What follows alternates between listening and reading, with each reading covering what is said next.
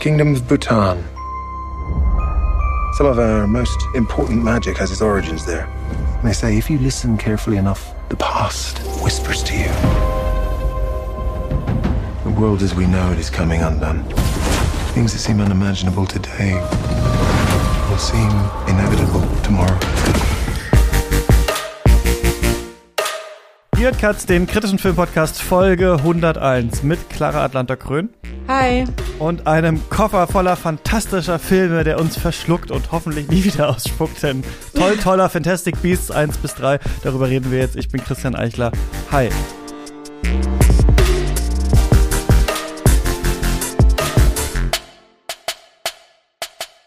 Clara, was ist dein Lieblingstier?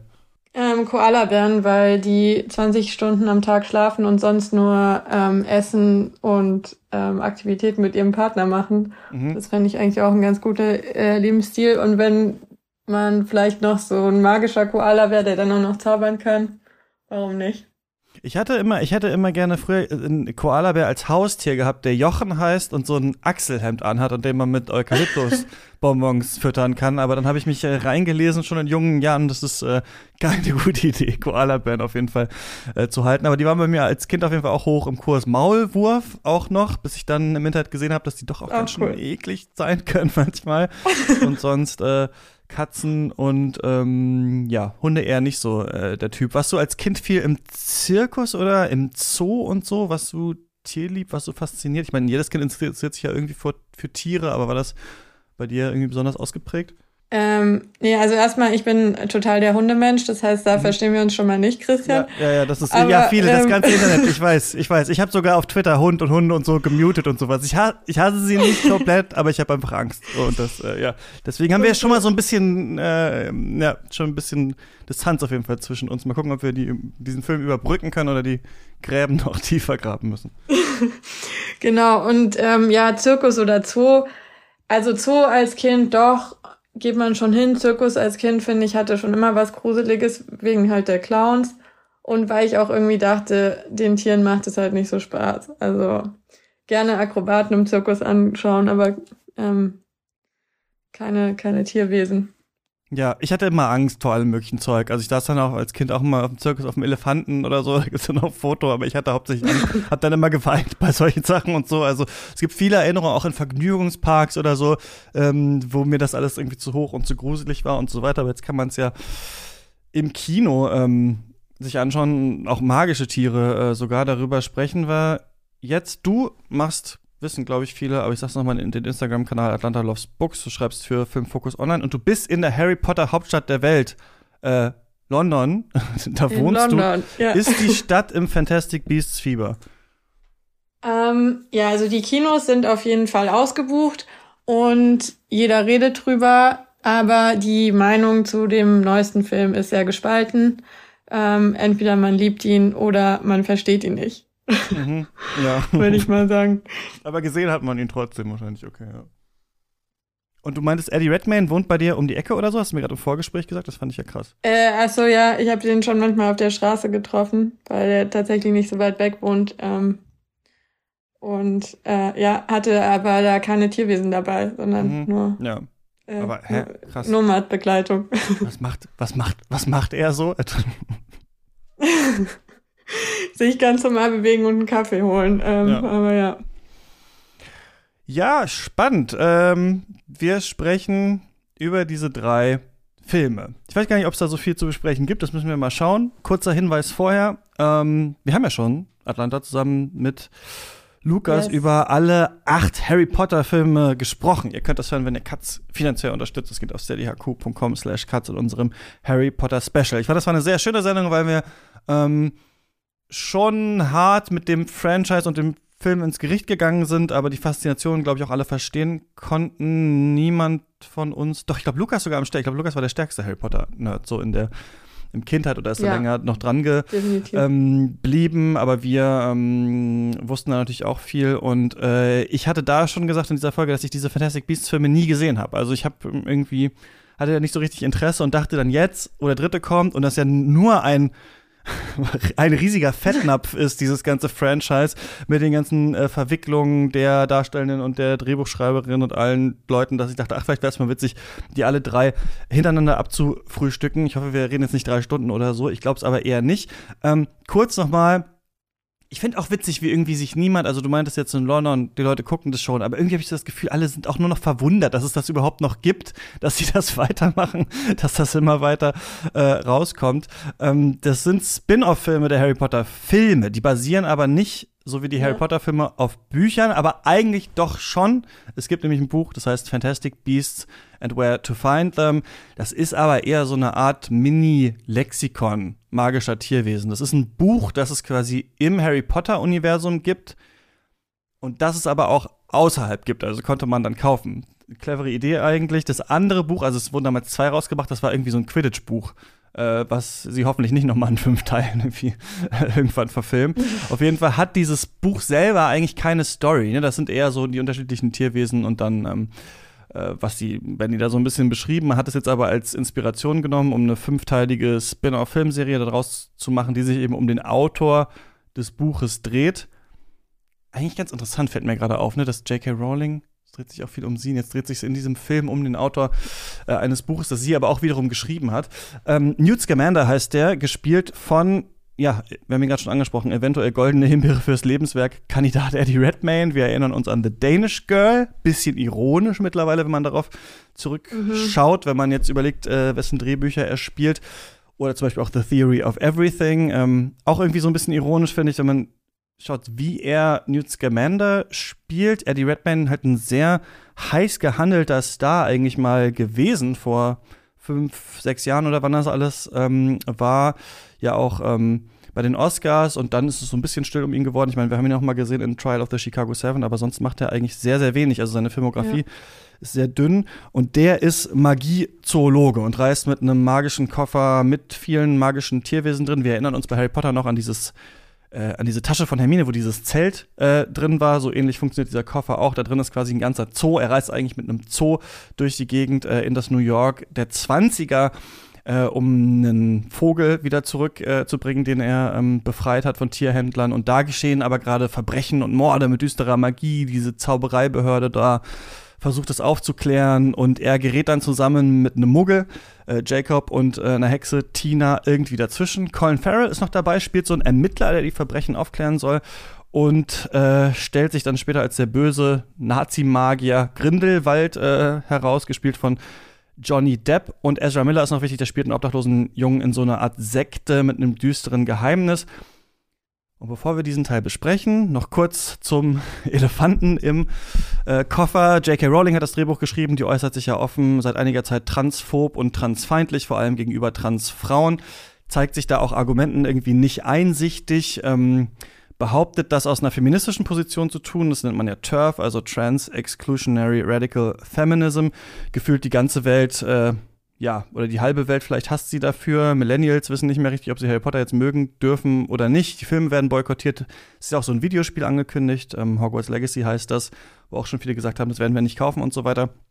Und es gibt noch weitere Problemfiguren, die an diesem Franchise hängen. Einmal Johnny Depp, der ja irgendwie in Unglade gefallen ist, weil er von seiner ähm, Ex-Frau Amber Heard der häuslichen Gewalt ähm, ähm, beschuldigt wurde. Da wird immer noch äh, vor Gericht drüber gestritten.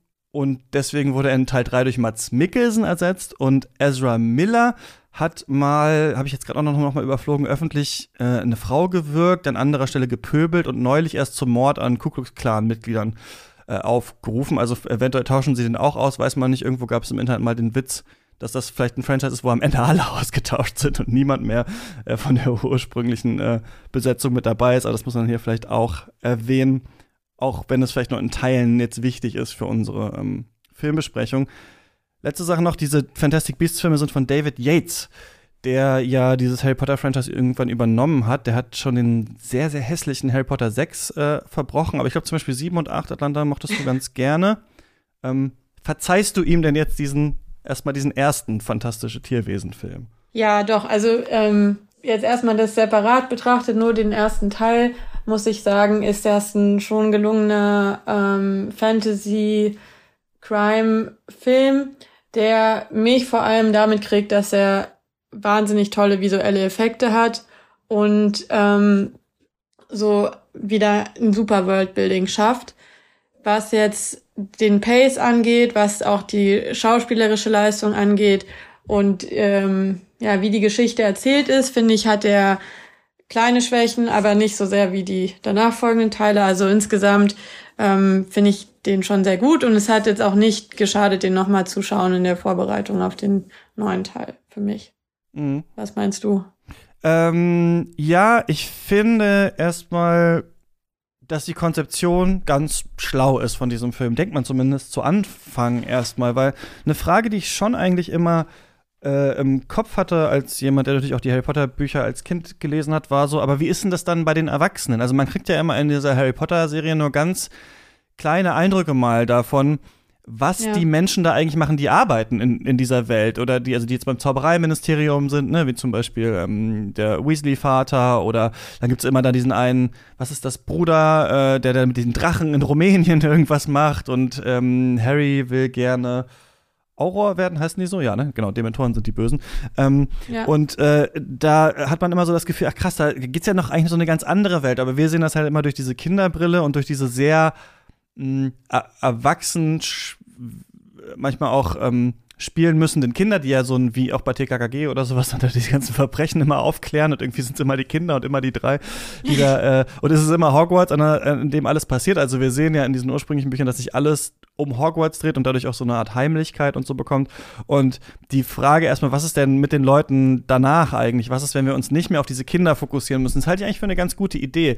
Und was ich auch für eine gute Idee halte, ist zu sagen, wir gehen in ein anderes Land. Und äh, da bieten sich natürlich die USA ja. an, ist auch englischsprachig. Ich meine, Harry Potter ist ja auch so ganz hat, einfach berühmte Sache aus Großbritannien einfach, die es gibt. Und deswegen ist es natürlich irgendwie witzig zu sagen, wenn wir jetzt das nur als Film weitermachen, gehen wir vielleicht auch so ein bisschen zum Ursprung des Films, Hollywood und so weiter, machen wir das in den USA und bedienen damit so eine Art Genre, die wir jetzt öfter mal haben, ist mir dann so aufgefallen, als ich das wieder gesehen habe, so eine Art Neo-20er, ne? Also wir haben ja auch Babylon Berlin ja. und noch viele andere Sachen, ganz viel auch Oscar, auch jetzt hier Nightmare Alley von äh, Del Toro und Shape of Water war ja auch so ein bisschen so, ich weiß jetzt nicht, ob diese ganzen Filme alle in den 20ern spielen, aber das ist ein Setting, was eigentlich in Hollywood würde ich sagen, gerade in diesen neueren Retro-Filmen irgendwie ganz gerne genommen wird. Und das halte ich eigentlich auch für eine keine schlechte Idee, das erstmal zu verbinden und anders zu zeigen. Plus, wir haben hier eher so einen Hagrid-Fokus. Oder zumindest gaukelt uns der Film das vor, ne? Also, das ist eine mhm. Figur, die wir schon mochten.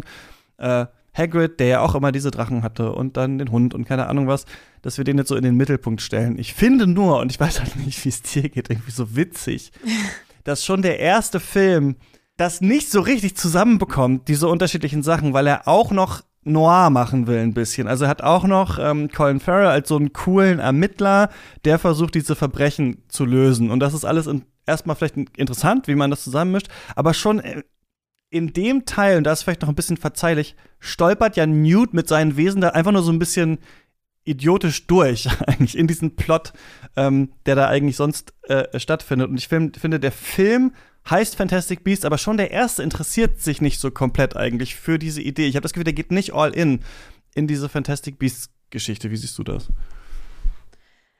Also, ähm, ja, ich finde die Beobachtung auf jeden Fall interessant, dass Newt da so reinstolpert und dass es so ein bisschen dem Film, was das Spannungselement am Anfang äh, betrifft, ähm, nicht hilft um wirklich in Fahrt zu kommen.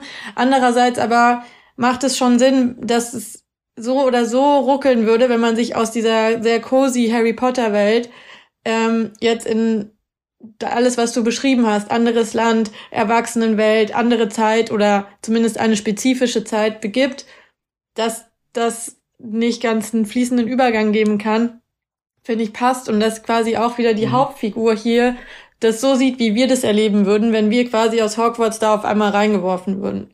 So. Und deswegen finde ich, finde ich den Part noch stimmig. Ähm, ich frage mich insgesamt eher, warum man muss man die Zwanziger nehmen und warum muss man diese, in Anführungsstrichen finde ich, politischen Konflikte zwischen Zauberwelt und Muggelwelt in diese Zeit legen. So, da können wir vielleicht bei den anderen Teilen dann auch noch mehr drüber reden.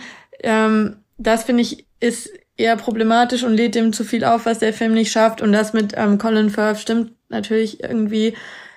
Ich, ich schätze den sehr, ich liebe viele Filme mit ihm, aber da ist er irgendwie deplatziert, weil das vom Vibe nicht, nicht passt zu dem Rest, ehrlich gesagt.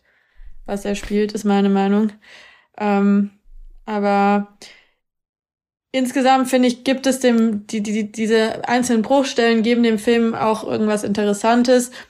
Ich glaube nur, dass in der ganzen Umsetzung auch hier und da Plotlöcher und vielleicht auch sowas wie Ausstattung und Kostüm auch dann teilweise ein bisschen nicht ganz funktioniert, weil teilweise auch Leute dann angezogen sind, eben nicht wie 20er, sondern eher wie 30 Jahre vorher. Was mhm. manchmal irgendwie, also mhm, mhm ist ja. nicht so ganz, es ist nicht so, es stimmt nicht so ganz. Ähm, und die Kulissen, die, wie ich eben schon angesprochen habe, Kulisse und visuellen Effekte sind halt so stark, dass sie alles andere manchmal auch überstrahlen oder dass sie offensichtlich machen, dass die anderen Sachen nicht alle perfekt ins kleinste Detail durchdacht sind. Ähm, würde ich erstmal so sagen, von dem allgemeinen Vibe des Films. Ja, äh, Genau, Farrell, nicht Firth, ne? Das hat Colin Firth gesagt. Ähm, oh, sorry. Oh ja, Gott, das ist ein bisschen Unterschied. äh, kleiner Unterschied. Aber ähm, ich finde auch erstmal, ich habe mich auch gefragt, ob ähm, Colin Farrell nicht doch eigentlich noch eine Stärke des Films ist, weil er sowas abgebrühtes hat, man sieht ihn gerne. Und ich würde sagen, das ist auch an sich vielleicht doch eine Stärke dieser ganzen Spin-off-Reihe, dass man sich später immerhin auf irgendwie interessante Schauspielende oder welche, die man schon kennt, einigt und die das immerhin mit einer gewissen Ernsthaftigkeit noch spielen. Das ist ja was, was mich am MCU meistens ein bisschen stört, dass ich das Gefühl habe, mhm. ähm, die Filme selbst sind schon so quatschig angelegt. Das ist ja zum Beispiel in der Harry Potter-Reihe eigentlich auch nicht so. Also Harry und Hermine und so, die nehmen das eigentlich schon ernst. Es sei denn, sie haben, machen jetzt einen Witz über einen anderen Schüler oder Lehrer oder so, aber normalerweise ist da schon eine gewisse Ernsthaftigkeit eigentlich so drin. Und das hast du in dieser ähm, äh, Colin Farrell Figur schon auch. Und ich finde, das erstmal so aufzuwerfen und zu sagen, okay, das ist so ein bisschen der Noir-Aspekt, da bilden wir jetzt das ab, das andere ist so ein bisschen der magische Tiere-Aspekt. Das kann man schon am Anfang mal so machen und es ist ganz interessant zu sehen, was haben sie sich ausgedacht. Ich finde, dieser, wie heißt der, Nibbler oder Niffler oder so, dieses kleine ähm, Schnabeltier, dass da, dass dieses ganze Geld zum Beispiel auf ist, ist einfach irgendwie eine witzige Idee. Er hat dieses Insekt immer in der Tasche, das, ähm, ich glaube, Gespenstschrecken sind es eigentlich. Ich muss an Gottesanbieterin denken, aber die sehen ein bisschen anders aus. Eigentlich dieser grüne Stock, der halt in die verschiedenen Schlösser und sowas rein kann. Und ich glaube, dass es in Anteilen am Anfang eine Stärke eigentlich des Franchises, die hier auch versucht wird auszuspielen, und ich würde das immer vielleicht so bezeichnen, es gibt manche Fantasy, die stark über so ein Worldbuilding hm, via Addition, also vielleicht Quantität eigentlich kommt. Und Harry Potter gehört so ein bisschen auch dazu, finde ich, dass man das Gefühl hat, man will hier zeigen, was gibt alles für verschiedene Tiere, was machen die alles, wie ist diese Welt aufgebaut, was gibt's da, was gibt's dort.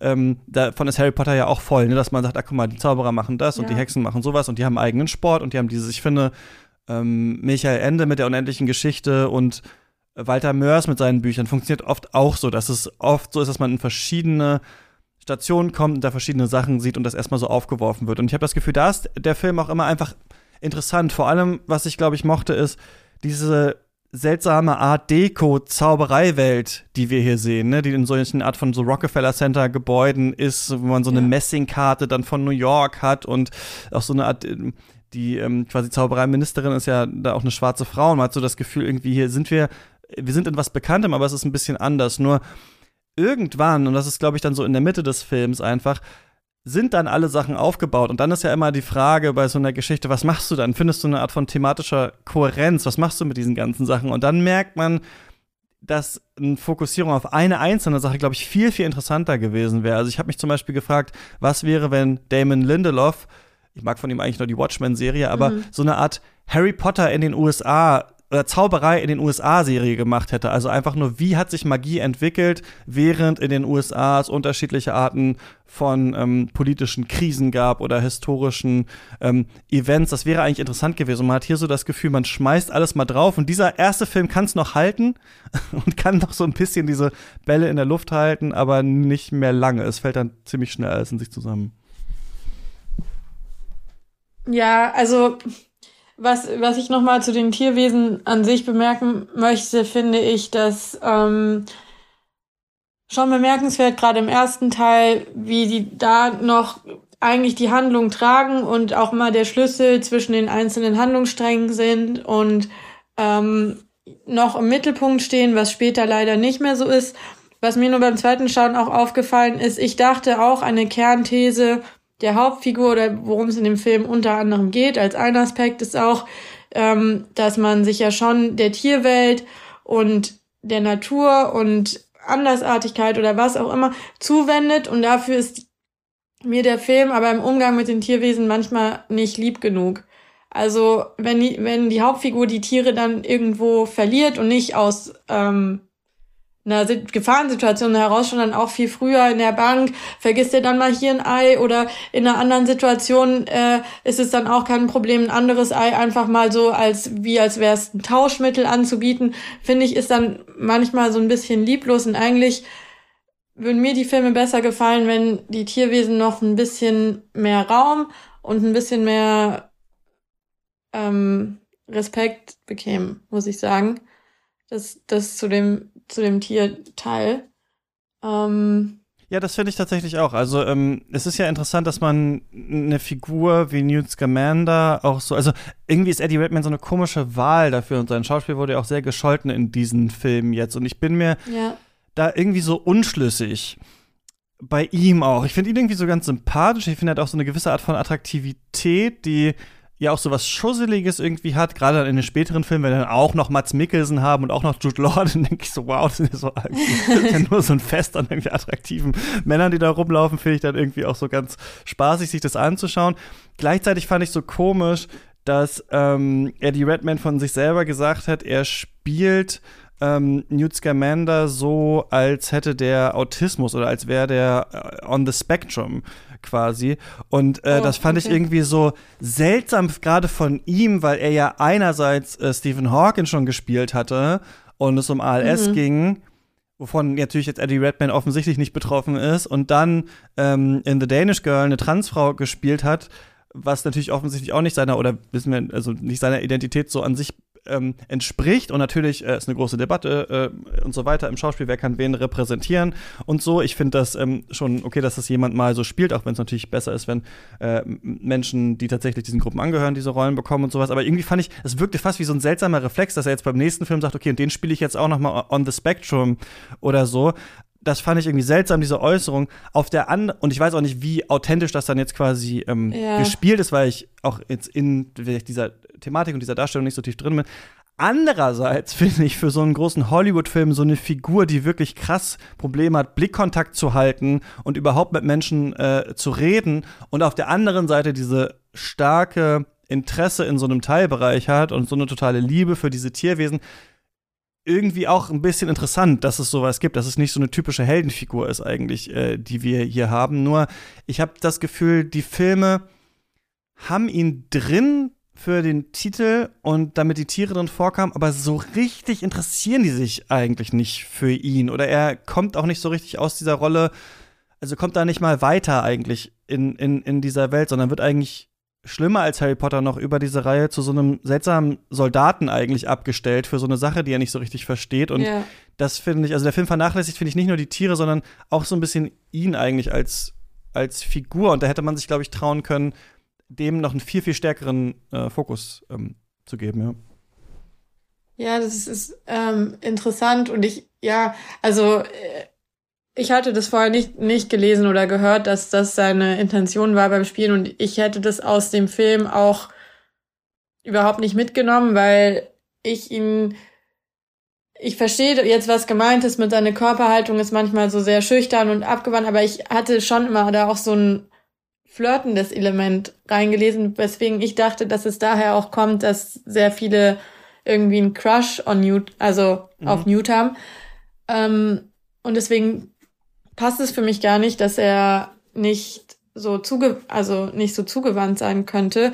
Und ich habe eher gedacht, dass es einfach ähm, ja so äh, auch nochmal der Kontrast sein sollte zwischen ähm, Hogwarts oder UK und ähm, USA, dass, dass er irgendwie sich nochmal ein bisschen ab in seinen Umgangsformen abgrenzen sollte. Mhm. So hatte ich das gesehen.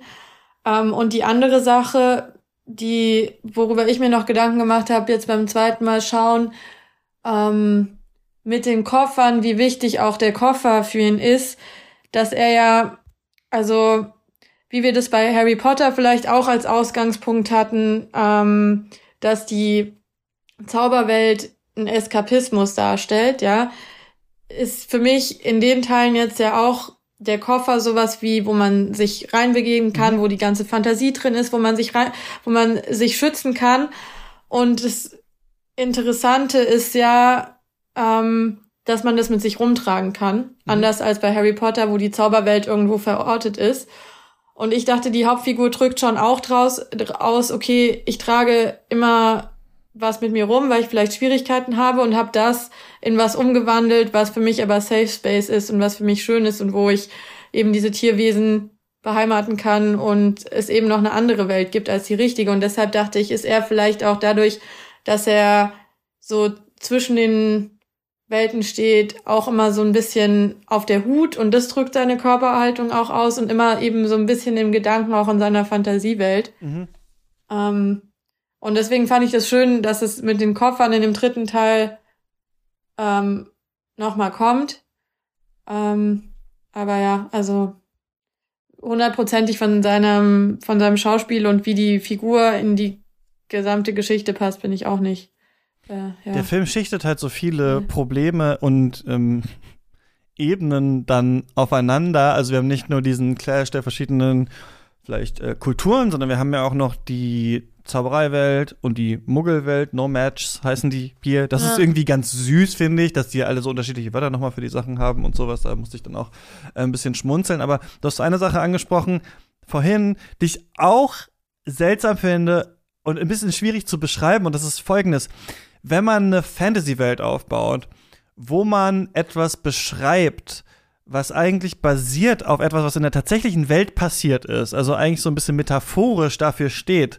Und dann geht man aber ja. mit dieser Welt in die Zeit, in der das tatsächliche Vorbild gerade stattfindet, ja.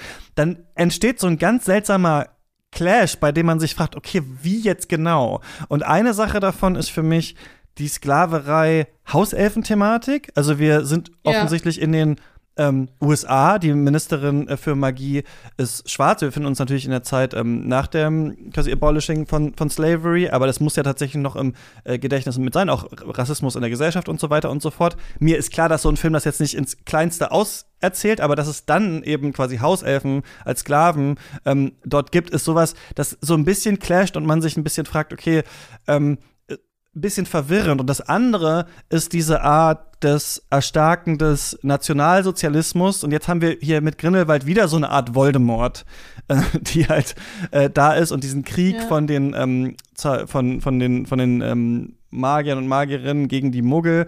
Ähm, das ist hier so ein bisschen angelegt. Also wir haben diesen Rise to Power und das ist ja etwas, was eigentlich sinnbildlich in Harry Potter ja auch ganz schön für Kinder erklärt wurde. Das mochte ich ja zum Beispiel ja. ganz gerne, diese Idee, dass passt auf, wer sind eure Lehrer, was erzählen die euch, nur weil die Autoritätspersonen sind, heißt das nicht, dass die alle gut sind, während den Anfängen und sowas, aber das packen wir jetzt halt in eine Welt und halt im dritten Teil dann auch sogar an den Ort, Deutschland, wo das quasi gerade stattfindet. Und dadurch hat das so eine seltsame, ich weiß auch nicht, als würde, als würde Darth Vader äh, ja, tatsächlich so im Dritten Reich so rumlaufen oder so, als gäbe es einen Star Wars-Film, der halt in Nazi-Deutschland spielt oder sowas. Diese, seltsame Qualität hat das, weil man dann das Gefühl hat, man kann das nicht mehr produktiv nutzen. Es ist einfach nur komisch. Ich weiß nicht, ob es dir auch so ging.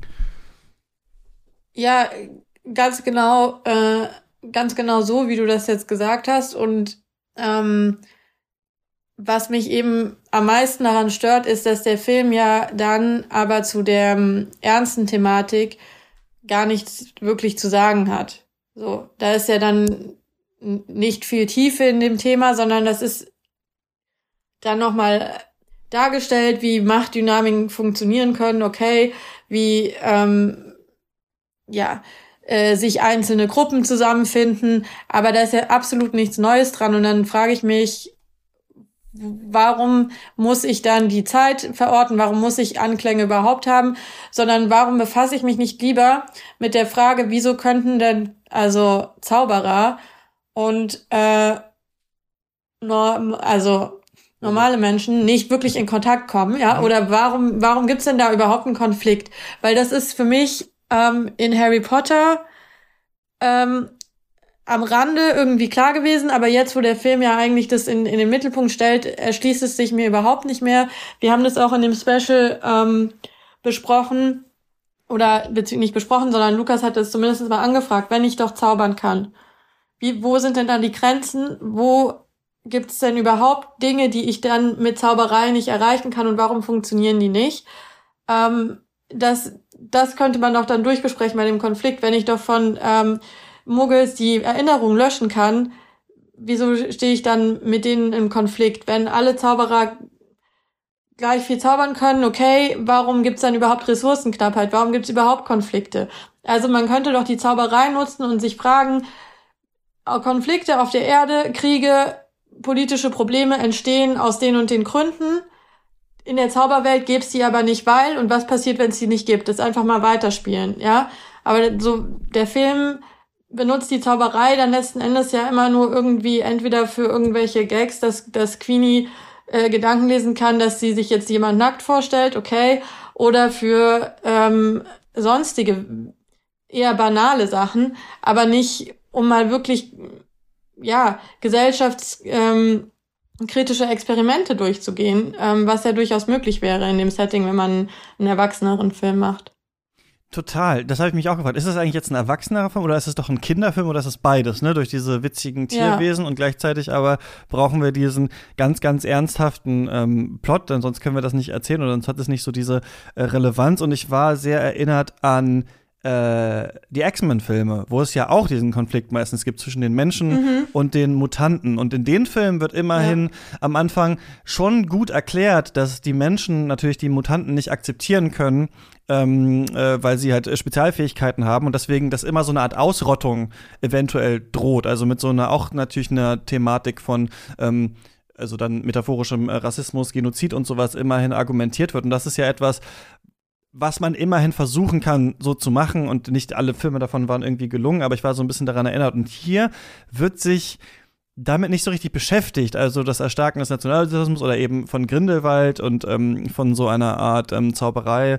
Äh, Rassismus oder Fremdenfeindlichkeit oder wie man es genau ähm, bezeichnen möchte, was da gegenüber den Muggeln passiert. Es kommt ja hier kurz vor, also wir haben scheinbar so eine, äh, was wir aus Harry Potter nicht kennen, so eine Welt der Segregation, also die ähm, ähm, MagierInnen dürfen auch nicht mit den Menschen Beziehungen eingehen. Deswegen haben wir ja diese ähm, Beziehung dann zwischen äh, Jacob und seiner äh, Geliebten, die dann immer auch in diesem Film so ein bisschen im Mittelpunkt steht.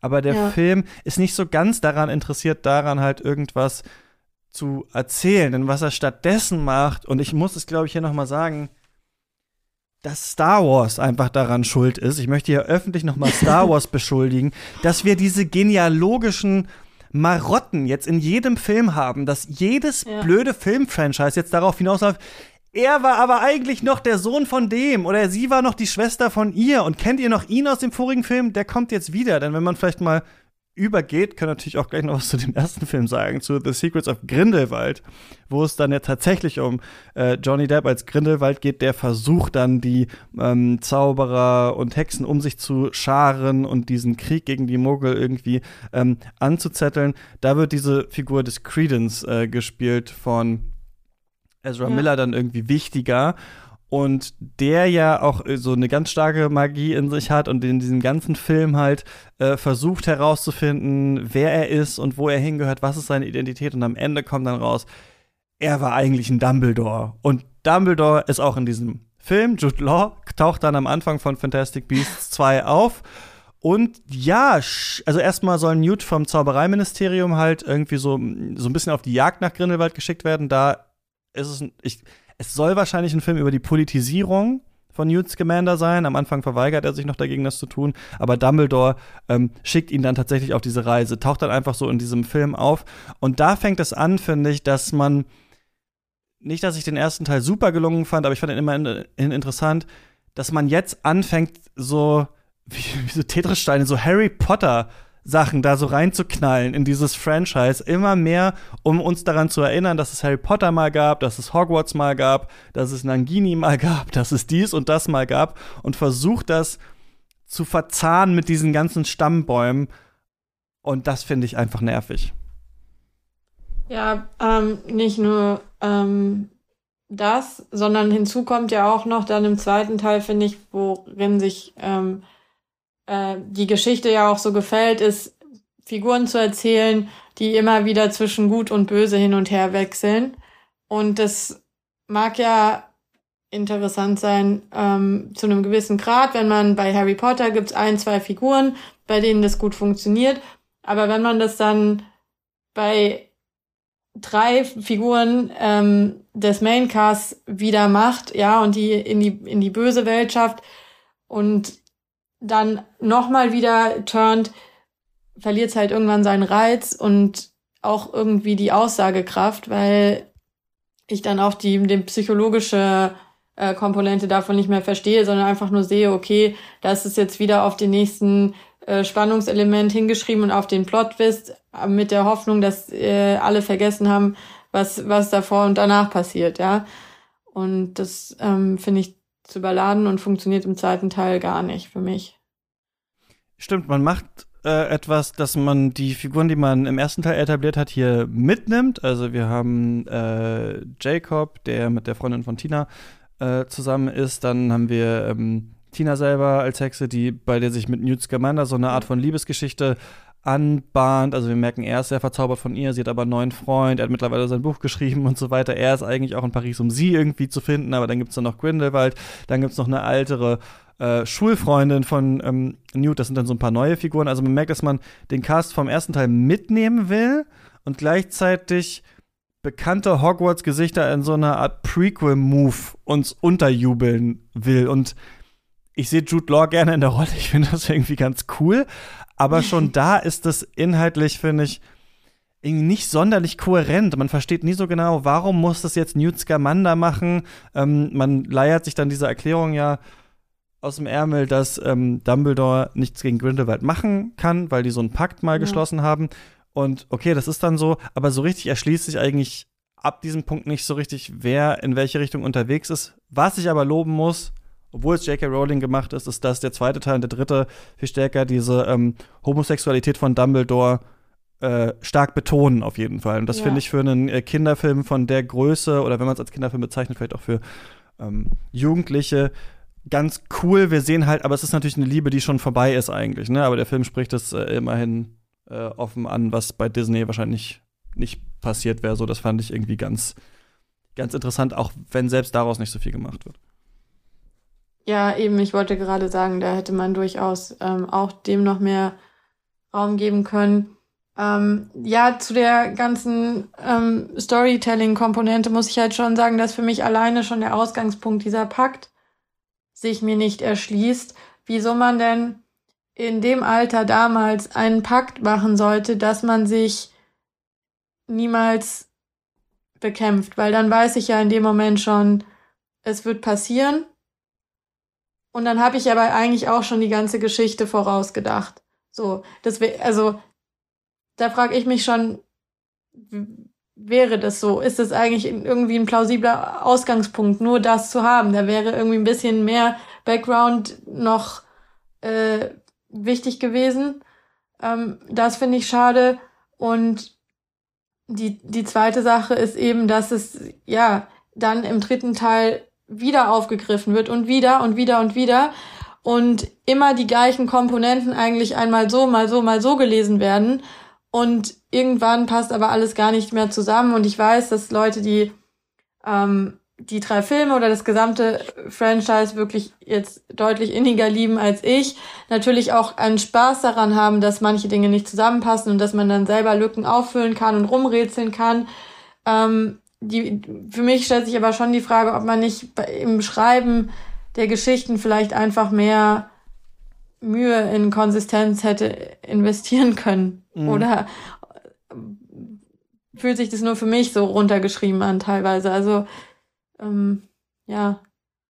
Nö, ich glaube nicht. Das ist, ich finde, also tatsächlich diese, ne, du hast schon gesagt, diese Existenz dieser Filme auch irgendwie seltsam. Ich hatte das Gefühl, das ist irgendwas, wo man vielleicht irgendwann einfach mal hätte, also erstmal J.K. Rowling hätte sagen müssen, so Leute, ich verabschiede mich jetzt auf der Öffentlichkeit, ich bin raus aus Harry Potter vielleicht. dann hätte man gesagt, okay, wir lassen das jetzt, wir machen jetzt aber vielleicht noch mal was Neues ohne sie oder so. Man hätte sich das alles vorstellen können. Irgendwie hat man halt jetzt mit schwarzer Magie, irgendwelche Zaubersprüche, die eigentlich äh, verboten sind, die höchstens äh, in den Slytherin-Räumen äh, ab und zu vielleicht mal ausgesprochen werden, hier dieses Franchise sich erzaubert und muss das jetzt so äh, am nekromantisch am Leben halten, hat man das Gefühl. Und halt, das ist für mich so Algorithmen-Kino mittlerweile. Also, dass man wirklich merkt, Charaktere oder Figuren sind halt nicht auch um ihrer Selbstwillen da oder um was zu symbolisieren, was für die Handlung wichtig ist, sondern weil das wie Actionfiguren einfach sind. Und je mehr wir da drin haben und je mehr da noch irgendwie durchlaufen, desto mehr Relevanz hat dann diese Geschichte. Und das merkt man ja auch dadurch, dass dieses Fantastic Beast-Logo immer kleiner geworden ist. Die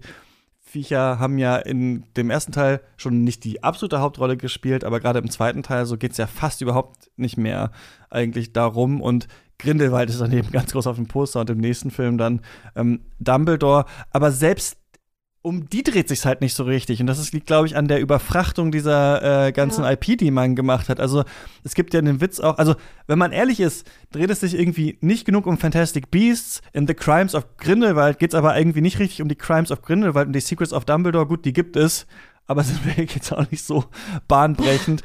Das heißt also, ich frage mich, weiß nicht, was dann wieder der nächste Film heißt, aber wahrscheinlich wird der Titel auch ähm, nicht so viel mit dem fertigen ähm, äh, Erlebnis dann, dann zu tun haben. Dem stimme ich zu. Dann wollte ich noch sagen, weil ähm, ich glaube, ich aus dem Vorgespräch entnommen hatte, dass du es anders siehst, dass ich das dunklere Setting von Teil 2 ähm, schon nochmal interessant fand. Ähm, um, ich finde, da kommt eigentlich noch mehr so ein mystisch, kein noir richtiger Aspekt, aber so ein mystischerer Aspekt nochmal mit rein, der mir eigentlich ähm, gut gefällt von der Stimmungssage, obwohl es eben nicht so viele schöne Visual Effects mehr gibt. Aber das würde ich auch gerne nochmal ansprechen, dass man, finde ich, durchaus äh, im Kino, sah, also erinnere ich mich noch, äh, sah der schon toll aus meiner Meinung nach. Ja, wie findest du diesen Stil von David Yates? Ich bin manchmal hin und her gerissen. Ich dachte gerade im dritten Teil, manche Sachen finde ich schon ganz recht beeindruckend gemacht, aber ich glaube, das war. Hm, nee, das fand ich, glaube ich, bei den Heiligtümern des Todes dann noch stärker. Da fand ich manche Bilder äh, und manche Shots irgendwie ganz interessant in ihrer krassen Düsternis. Mhm. Die sind ja immer dunkler geworden, diese Harry Potter-Filme. Hier hat man oft so das Gefühl, dass man so eine so leicht entsättigte Farben sieht, die dann diesen Tieren nicht so ganz zu Gesicht stehen und die auch ein bisschen dafür sorgen, dass man diese Greenscreen-Trickserei auch ganz gut erkennt. Also wenn sie da manchmal aus, vor so einer Klippe stehen oder sowas oder auf diese Brücke Richtung Hogwarts gehen, merkt man schon, okay, hier sind jetzt diese ähm, Computereffekte eingesetzt. Man kann sich nicht so ganz dagegen verwehren, dass schöne Menschen, die mit Inbrunst spielen, in diesen Gothic-Outfits halt irgendwie auch ganz cool sind. Aber mh, hm, ich finde, dass dieser 20er ähm, Jahre Charme eher über Objekte und Gebäude rüberkommt und diese ganzen Verkleidungen und sowas eher so ein bisschen enttäuschend sind.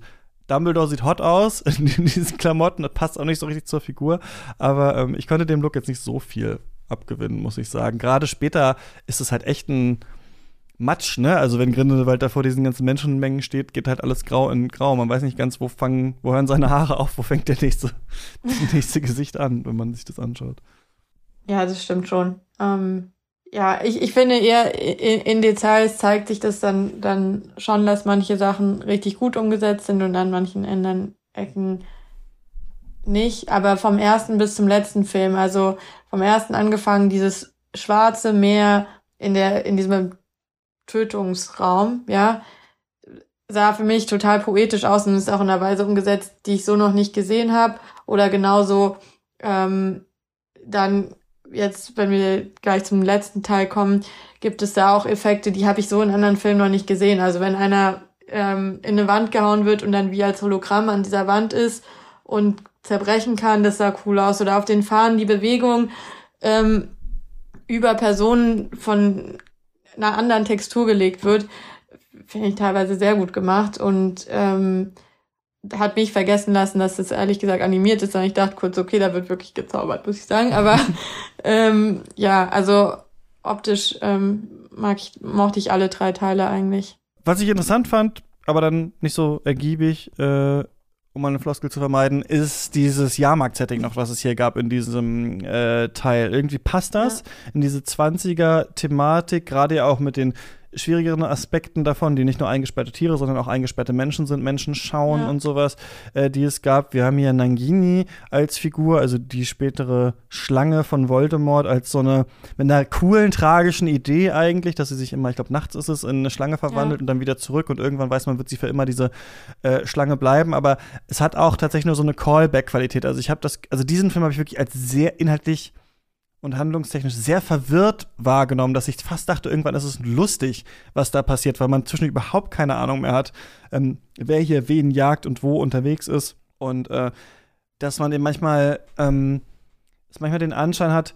Figuren, also deren es ist nicht so wichtig, was die machen, sondern hauptsächlich, wen die repräsentieren. Und bei der Credence-Figur zum Beispiel hatte ich auch diese starken so Tom Riddle-Gefühle. Wir haben so einerseits den mhm. älteren Grindelwald, der so ein bisschen in diese Voldemort-Richtung geht, und wir haben den jüngeren, bei dem wir nicht genau wissen, wie der drauf ist, der eher in so eine äh, so eine ähm, Tom Riddle-Richtung geht. Und da haben wir quasi einfach wieder einen motivischen Anschluss an die alte Serie, ohne dass wir tatsächlich so richtig daran interessiert sind. Also ich glaube, mein Rowling schreibt ja selber die Drehbücher es wirkt ein bisschen überambitioniert alles. Ich glaube, man hätte einfach sich auf ein paar wenige Ideen konzentrieren können, dann wäre das irgendwie interessanter gewesen. Man hat das Gefühl, man schleift in jeden Film alles aus den vorigen Filmen mit und packt noch mal ja. fünf weitere Sachen rein, sodass man überhaupt nicht mehr weiß, wo oben und unten ist. Ja, plus nicht nur wer wen jagt, sondern ja auch die Liebesbeziehungen. Mhm. Ähm, daran wird sich ja auch versucht, äh, die noch mal zu verkomplizieren. Und ähm, ja, da äh, mehrere Wendungen auf einmal reinzupacken.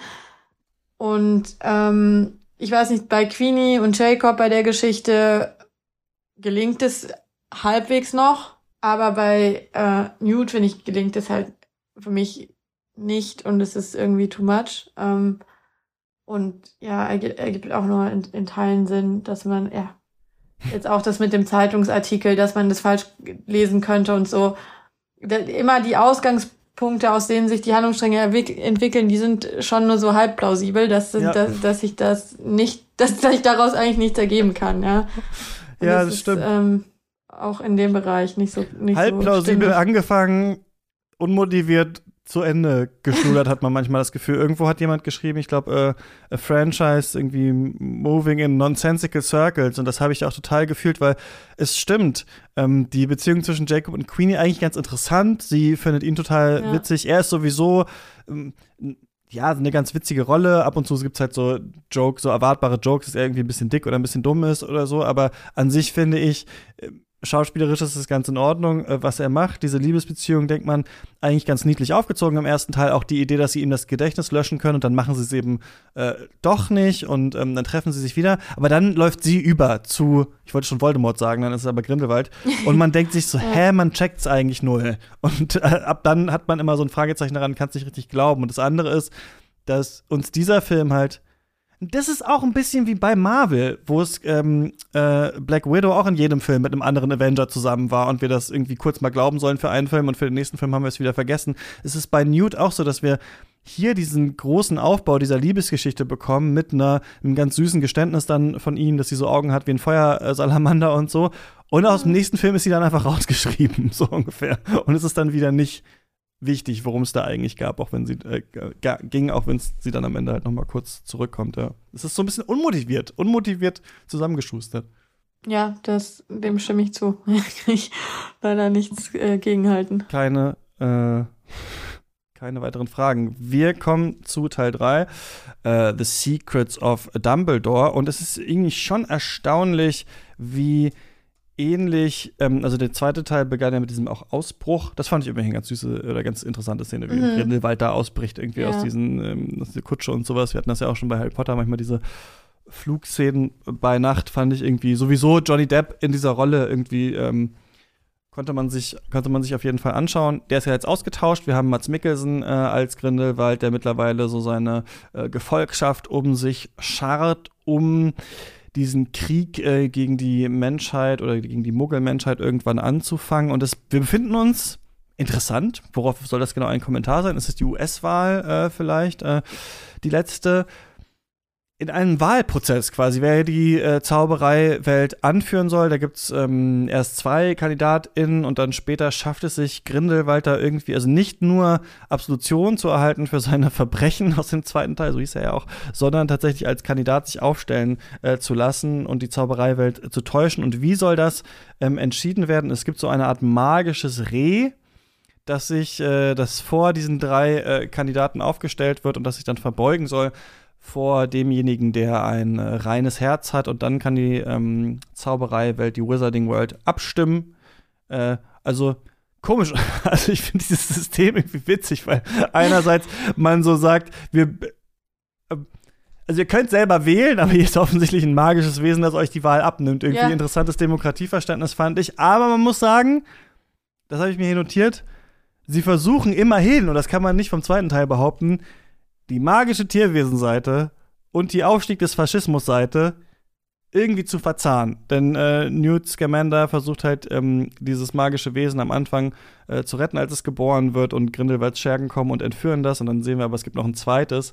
Und ähm, jetzt, genau, wird das halt, das halt gejagt und äh, Grindelwald auch. Und man äh, geht unter anderem nach Deutschland äh, in den 20ern, also Weimarer Republik müsste das ja dann eigentlich sein, was wir da sehen, und auch nach äh, Bhutan. Das sind so die neuen Settings, die es hier gibt. Nee, und Hogwarts natürlich noch, ne? Denn es gibt in diesem Film viel genau. stärkeren Fokus auf äh, Dumbledore und seinen Bruder und äh, die äh, verstorbene Schwester und deren Kindheit und noch ein bisschen mehr auch, äh, genau, geht es um diese Beziehung, die er mit ähm, Grindelwald hatte. Wie fandst du das jetzt im dritten äh, Teil im Vergleich zum zweiten?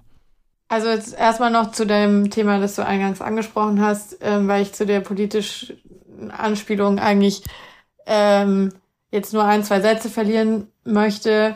Mir persönlich gefällt es überhaupt nicht, dass ich ein, ein Franchise habe, wo ich mich damit befasse, ähm, was in den 30er Jahren auf der Welt passiert ist, um es dann zu verknüpfen mit dem US-Wahlkampf, weil so war es definitiv gemeint, ja, stimme ich dir zu. Was, was soll denn das? Natürlich kann man äh, zwischen allen geschichtlichen ähm, Dingen auf der Welt Parallelen ziehen, aber dann muss man schon präzise hinschauen, was man überhaupt sagen möchte und einfach nur de, der Aufmerksamkeit willen, jetzt dieses Thema da reinzunehmen, passt nicht. Und mich hat es auch extrem gestört, dass äh, die Wahl von einem Reh ent entschieden wird. Nichts gegen das Reh. Von mir aus können ganz viele Rehe abstimmen. Aber ein Reh, das äh, durch wundersame Weise jetzt weiß, wer die richtigen Kandidaten sind, ist genau wie du gesagt hast, ja keine Demokratie. Und dann brauche ich diesen Film auch nicht als Kommentar zur US-Wahl. I'm sorry. Also wer ist das Reh in der echten Welt? Ja, fragt man sich dann da jetzt genau. Ja. Sind es die Medien? Ist es der Diskurs? Ist jetzt J.K. Rowling irgendwie auf den Spuren von Foucault unterwegs oder so? Was ist dieses Reh? Außer halt immerhin Plot-Device, was diese zwei Handlungsebenen, die ewig nebeneinander äh, waren, jetzt ähm, zusammen zusammenschweißen soll. Ja, ich weiß es auch nicht so genau. Gut, den Gedanken finde ich noch interessant zu überlegen, okay, ähm, steht das Reh für was in der richtigen Welt? Und du hast gesagt, Diskurs oder könnte es sein, überhaupt zu, zu reflektieren, wenn man jetzt diesen Film gesehen hat, ähm, okay, aber dann spiel, spiel das Bild mal weiter. Und wieso gibt's denn jetzt dann Zwillinge von dem Reh? Was ist denn mit dem anderen Reh? Da geht ja schon wieder überhaupt gar nichts auf und da hängt auch nichts zusammen. Und das Traurigste an dem Film ist, ähm, ich weiß nicht, ob wir soweit jetzt spoilern dürfen, weil der Film jetzt noch nicht so lange raus ist, aber auch der Umgang mit was einem dieses Wesens, Wesen passiert, finde ich so traurig. Also wir fangen den Film an wie Bambi 2 quasi, ja, sehen da eine dramatische Szene, fühlen damit dieses Tier kommt auch ganz oft in wichtigen Wendepunkten an und dann passiert dem Tier was Schlimmes und am Ende interessiert es keinen mehr. Mhm. Da frage ich mich dann, also ein Kinderfilm kann das dann ja nicht mehr sein, weil ich als Kind würde das boykottieren. Und als Erwachsener frage ich mich, okay, aber warum hast mich dann am Anfang so in diese Emotionalität reingedrängt, wenn am Ende dann äh, das ganz blöd abgehandelt wird? Also da passt der politische Part nicht zu der Tierwesen-Part wieder und der Tierwesen-Part ist auch eigentlich gar kein Schwerpunkt des Films. I, I, I, don't, I don't see it, aber ja, der Film hatte, hatte andere Sachen, die gut funktioniert haben, aber die beiden Themen haben nicht geklappt. Genau, das, was wir jetzt als Reh bezeichnet haben, ist ein Quillen gewesen und das ist äh, tatsächlich auch kein. Ja Nö, nö, ich wusste es natürlich auch nicht und mich eigentlich interessiert es mich auch nicht so doll, aber ähm, das ist tatsächlich ein ähm, Wesen aus der chinesischen äh, Mythologie. Das fand ich ganz interessant, weil eine okay. große ungenutzte Chance eigentlich, finde ich, auch auf diesem Film ist. Ähm, oder warte mal, will ich dazu noch was? Nö, ich glaube, dass ähm, ich fand, ähm, eventuell ist es zu erklären, also dieser, ähm, das Schicksal des einen Tieres natürlich auch nochmal, um diese Boshaftigkeit von Grindelwald zu zeigen der jetzt hier, das fand ich ganz eine ganz okaye Entscheidung von Mats Mikkelsen, irgendwie anders gespielt wird. Er spielt es so ein bisschen runter, aber es ist halt, weil es Mats Mikkelsen ist, halt irgendwie ja. trotzdem interessant anzusehen. Man sieht ihn natürlich einfach gerne. Das Gespräch am Anfang von den beiden, auch total an X-Men, finde ich, äh, erinnernd, ja. ähm, die aber auch in diesem Film nicht so ganz aufeinandertreffen können. Ne? Also äh, Jude Law und Mats Mikkelsen äh, in diesen Rollen. Vielleicht soll das so ein bisschen zur Charakterisierung von ihm ähm, beitragen. Ich finde aber, wenn wir jetzt hier ein, äh, ein, Wesen aus der chinesischen Mythologie haben und am Anfang äh, wird es ja auch in China äh, geboren und ähm, Newt Scamander wird ohnmächtig und hat dann noch so einen riesigen Vogel da in seiner Tasche und dann fliegen die da kurz über die Landschaft und später sind wir auch in Bhutan.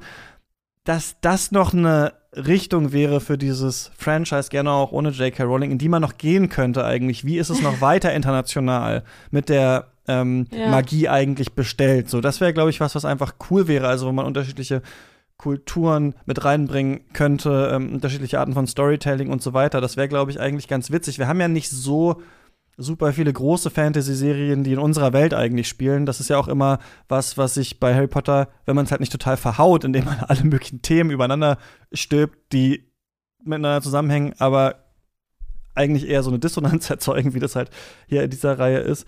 Eine, ein Potenzial, was eigentlich in dieser Reihe noch ist, was ganz interessant ist, fand ich aber auch ähm, hier nicht so gut abgehandelt. Und andererseits dieser ganze Hogwarts-Angle, ich fand das unglaublich nervig und unglaublich sinnbefreit auch. Also wie schnell man immer wieder in Hogwarts ist, dann ist man irgendwo anders, dann ist man in Nazi-Deutschland oder der, der Vorform davon. Und es wirkt alles so an den Haaren herbeigezogen.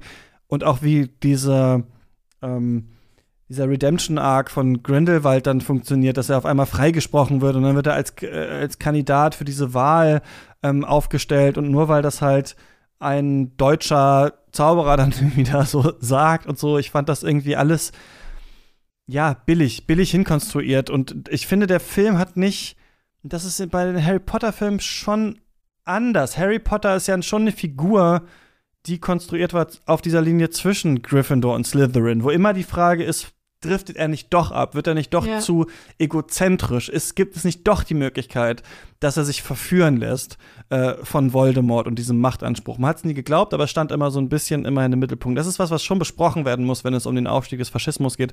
Ähm, dass immerhin erklärt wird, auch wenn es für Kinder ja. ist, warum glauben Leute daran? Was ist daran so interessant? Und ich finde irgendwie, daran ist diese Serie halt gar nicht interessiert. So, die hieft Grindelwald in diese Rolle und alle sind irgendwie so für ihn, aber warum das so ist oder warum Leute da mitmachen, das wird eigentlich nicht klar. Ja, kann ich auch nur zustimmen. Um jetzt nochmal äh, einen Aspekt positiver Aspekt, ja, das, du mochtest zu bringen, der, der, der mir gefallen hat, ist, wie der dieser ähm, Schwur, der im zweiten Teil ja kam und auf den auch jetzt ja jeder gewartet hat, wie wird der ähm, sich auswirken im dritten Teil, dass die sich nicht bekämpfen könnten fand ich, das Element wurde da zumindest einigermaßen gut drüber gerettet und mit diesem Amulett auch interessant umgesetzt. Fand ich nicht schlecht. Das möchte ich äh, an der Stelle nochmal sagen. Kann man sich ja dann im Kino nochmal ähm, anschauen, ähm, wie, wie das gelaufen ist dann für die beiden. Und Was den anderen Aspekt, um habe ich eingangs schon gesagt, der mir sehr gut gefallen hat an der letzten Geschichte, war eben dieses Game mit den ähm, Koffern am Ende weil das eben eine Brücke zum ersten Teil geschlagen hat und ähm, anderen Charakteren, ins, insbesondere auch nochmal einem weiblichen Charakter, auch nochmal eine, eine Rolle gegeben hat. Auch wenn vorhersehbar war, was passiert, fand ich, fand ich das äh, nett gemacht und, und dramaturgisch schön. Und der Film hatte durchaus schon Spannungselemente, die geklappt haben. Also ich will jetzt dir nicht, nicht zu schlecht reden, muss ich sagen. Ich glaube ich schon, aber es stimmt. Äh, ist das nicht so ein typisches 20er Jahre oder auch so Noir-Trope eigentlich mit diesem Koffer? Das fällt mir jetzt gerade so ein. Der Koffer, der irgendwie verloren geht oder den man hinterherjagen muss oder der vertauscht wird und so weiter. Das ist ja auch so ein großer, äh, spielt ja auch so eine große Rolle. äh, Ja. äh, im, im ersten Teil tatsächlich. Was fandst du denn an dieser, äh, an diesem Schwur zwischen den beiden interessant gelöst? Weil es gibt ja dann diese Szene, in der Jude Law die Kette hält und sie schnürt sich dann um ihn und ich fand, das war auch eher wieder einfach so, so ein Rückgriff auf diese seltsame Locket, die Harry in, in den Heiligtümern des Todes oben hat und die ihn dann unter, unter das Eis äh, zieht und so. Ich hatte irgendwie das Gefühl, ja, der Film ist nicht so ganz daran interessiert, aber wollte das trotzdem mit reinnehmen.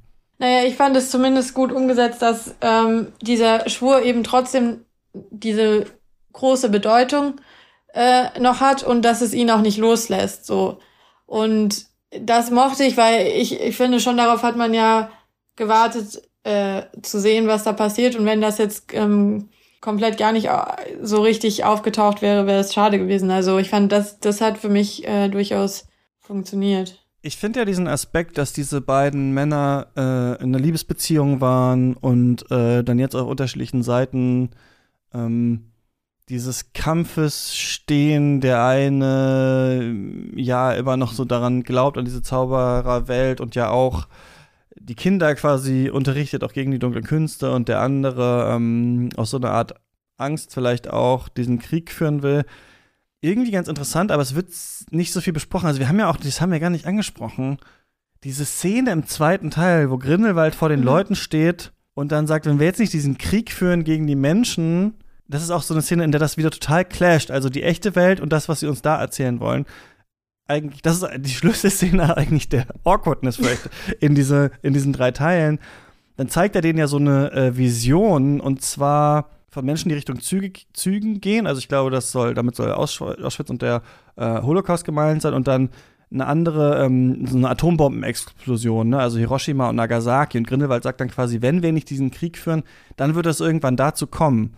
Und da hat man irgendwie so auch so das Gefühl, was, was, was, was ist denn jetzt? Also an sich, also an sich sollten, glaube ich, erstmal so popkulturelle ähm, Block, also Blockbuster, weil Eternals hatte das auch, aufhören irgendwie immer irgendwelche Szenen mit Ja. Hiroshima und Nagasaki zu haben, wenn sie sich nicht gut überlegt haben, äh, was sie, was sie daraus machen wollen. Aber ähm, an sich auch wieder was, finde ich, diese, diese beiden Männer ähm, in diesem Konflikt, dieser Liebesbeziehung auf dieser großen internationalen Bühne, was sicherlich, ja, wo man was daraus hätte machen können, aber so richtig kommt da nichts rüber, oder? Also ich meine, die beiden tun ihr Bestes, um da so eine verflossene Liebe immer anzudeuten, aber das war es auch. Ja, also bei, wie gesagt, bei dem, bei dem Element der Geschichte kann ich äh, mich noch damit anfreunden, dass das überhaupt drin ist. Mm, Was mir jetzt nochmal aufgefallen ist als ein Detail, nochmal zu diesen ähm, politischen Reden oder auch am eben wie diese Wahl oder Aufstellung zur Wahl stattfindet. Ich habe überhaupt gar kein Gefühl dafür, wie groß immer oder wie klein die an, angesprochene Anzahl der Leute ist, weil eigentlich bei diesen ganzen Szenen stehen dann immer maximal 20 Leute da, aber trotzdem hat die ganze Zauberwelt mitbekommen. So, es macht, also auch da macht die Dynamik für mich äh, gar keinen Sinn, warum diese einzelnen Szenen eigentlich dann eine Auswirkung global haben, ohne dass es ja die Reichweite hat. Weißt du, was ich meine? Ja, das ist doch sowieso so ein Amt, also was da gewählt wird, was wir gar nicht kennen, oder? Aus der Harry Potter-Welt. Wir wissen ja eigentlich gar nicht, wie die Zauberwelt international organisiert ist. Wir wissen das ja eigentlich nur vom Zaubereiministerium, oder? Und das ist dann hauptsächlich in Großbritannien. Und hier geht es jetzt um die ganze Welt. Und gleichzeitig werden alle, also der Cast ist immer einigermaßen divers, aber ähm, ganze äh, Kulturen und Länder und so werden halt nur ganz kurz mal so gezeigt. Ne? Also wir sehen mal, hier sind wir international, international sind jetzt alle am Wählen. Ja. Also wie in so einem Film, wo die Leute in so einer Sportsbar stehen, während gerade äh, das große Ereignis im Fernsehen passiert. So sehen wir das dann auch hier, dass die dann halt Ja. irgendwie auf so auf so Art von Magie-Bildschirmen dann diese Wahl da tatsächlich äh, verfolgen. Und ich finde auch, es ist was, was suggeriert wird und dass das Universum auf einmal gigantisch groß werden lassen soll, aber ohne ein tatsächliches ähm, Gefühl eigentlich, genau. Und klar, wenn wir wieder sagen, es ist ein Kinderfilm, vielleicht muss nicht alles ausbuchstabiert sein, aber ich finde, ähm, das, ja, äh, das erkauft man sich halt mit dieser thematischen Überfrachtung, dass man bei jedem einzelnen Bild denkt, hm, okay, ja, wie ist das jetzt? Ah, okay, das muss ich jetzt scheinbar schlucken. Also man will alles. Man will die große weltpolitische Bühne, man will aber auch die hutzelige Schule von Hogwarts, man will auch Genau. den witzigen Zoo, den Eddie Redmayne dabei hat, man will auch dann noch mal die Liebschaft immer am Ende noch mal reinbringen. Gibt's noch eine Hochzeit, dann gibt's noch eine Bäckerei, dann gibt's noch Nazi-Deutschland, dann gibt's noch Bhutan. Das muss alles hier irgendwie stattfinden. Und man denkt sich, gut, äh, vielleicht, vielleicht muss es das auch nicht. Ja. Gut, also anscheinend, ja, gibt's alles in den Film, ist ja vielleicht auch was wert. also, müssen wir noch was, äh, von allem ein bisschen. sagen. Ja, von allem ein bisschen was und es geht wahrscheinlich immer äh, äh, fröhlich weiter. Ähm, hast du noch ein Thema auf der Liste oder so, bei dem du sagst, das muss irgendwie angesprochen werden?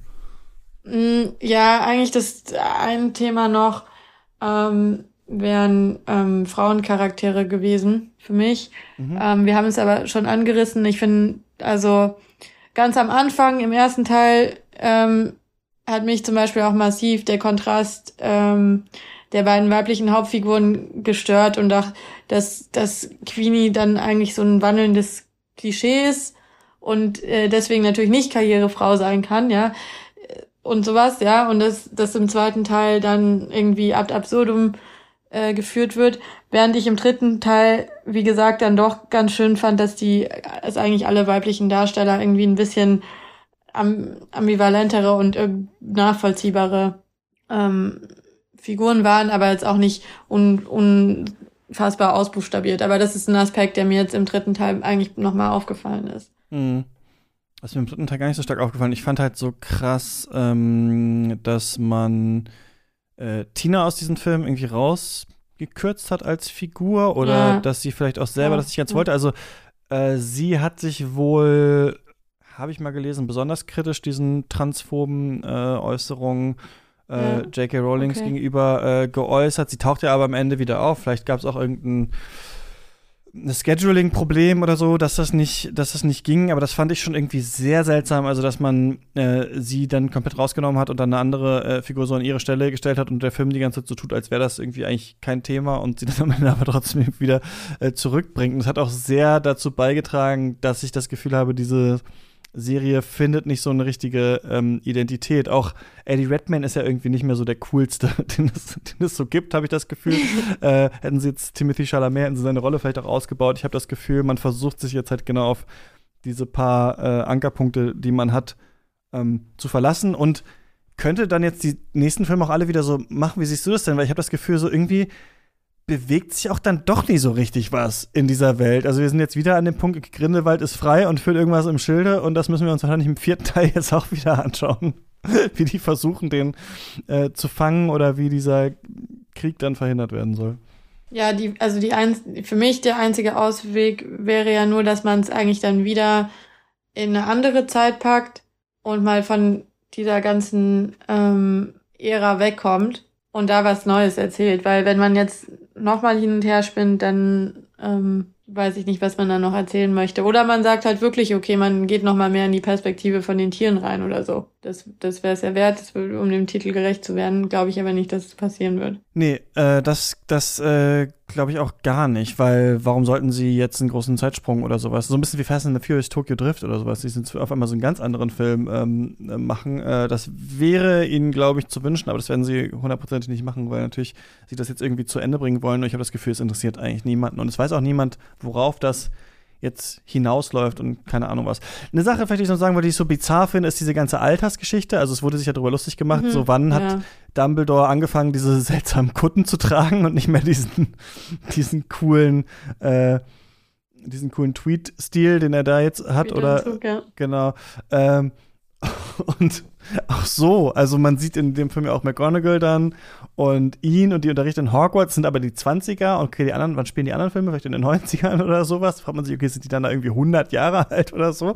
Also ganz kommt es auch nicht zu, kommt das auch nicht so zusammen und da bin ich mal gespannt, ob sie das versuchen dann irgendwann noch stärker zu verzahnen, aber auch ja, so Figuren wie Dumbledores Bruder, die hier drin sind, wo man sich so denkt, okay, warum ist das jetzt eigentlich hier und so, ja. Also ich glaube, ich meine, das wird exakt so weitergehen. Wir werden in ähm, drei Jahren einen Film bekommen, der heißt dann ähm, Fantastic Beasts Hogwarts Rising oder so und dann geht das halt nochmal, dann spielt es wieder da und dann haben wir ein paar ähm, Harry Potter Anspielungen und so ist das. Und ich muss sagen, ich mochte an dem dritten Teil nur die Darsteller, die Darstellerin und ein bisschen Look and Feel. Ich fand, ähm, der war ja sehr langsam erzählt oder ich fand ihn auch sehr langweilig, muss ich sagen. Aber am Anfang hat mir es gefallen, dass es nicht so gehastet war und ich fand irgendwie den in Teilen irgendwie ganz schön anzusehen, die Ausstattung und ähm, ja, diese quatschigen Rollen, die da mit so einer gewissen Ernsthaftigkeit rübergebracht ja. wurden. Aber für mich äh, ist es nichts und äh, ja, ich ich dachte, es wird vielleicht ganz interessant, die mal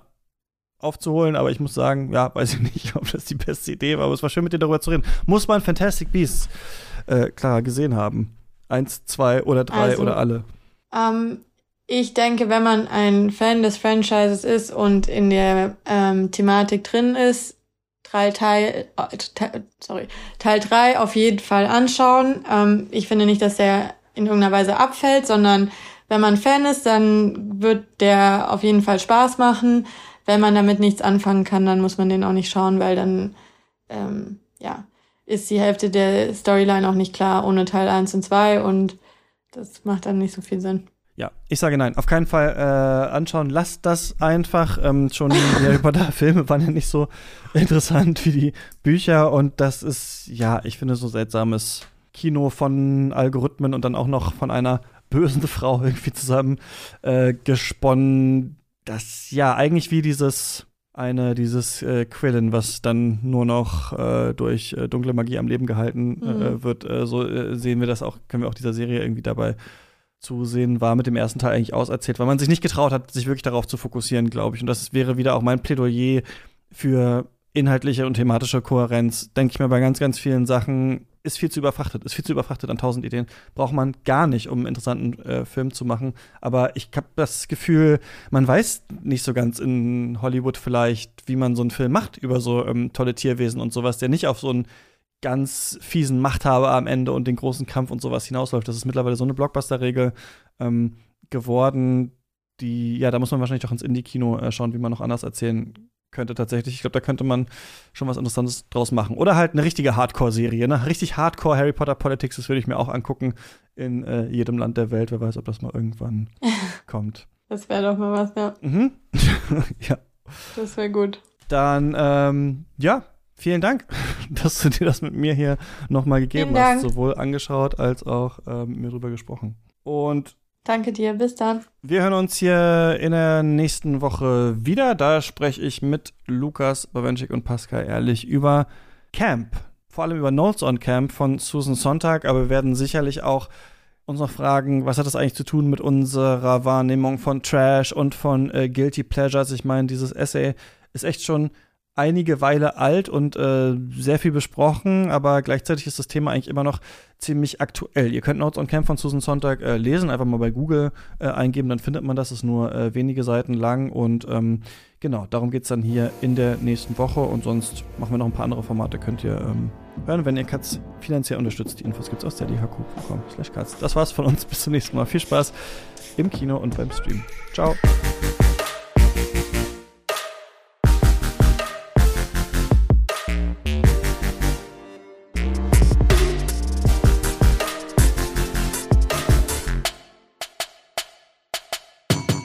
Katz ist eine Produktion von mir, Christian Eichler. Ich moderiere und plane den Podcast zusammen mit Lukas Bawenschik, Lena Kosek, Jan-Erik Thomenberg und Barbara Wolfram. Ihr könnt uns erreichen unter katzpodcast.yahoo.com. Dieser Podcast kann nur durch eure Unterstützung existieren und ab 3 Euro im Monat seid ihr dabei und kommt nicht nur in den Cuts Discord, sondern bekommt freitags eine Folge Shortcuts, in der wir über andere aktuelle Filme sprechen und sonntags unsere anderen Spezialformate. Alle Infos unter steadyhq.com slash cuts.